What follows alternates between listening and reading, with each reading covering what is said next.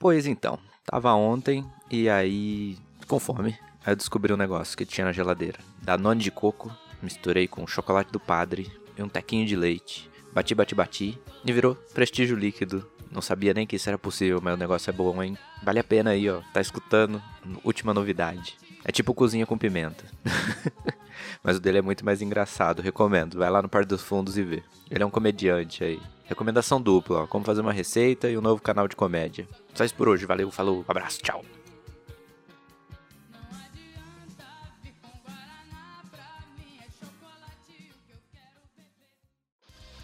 Energium Ilimitada, edições de podcast.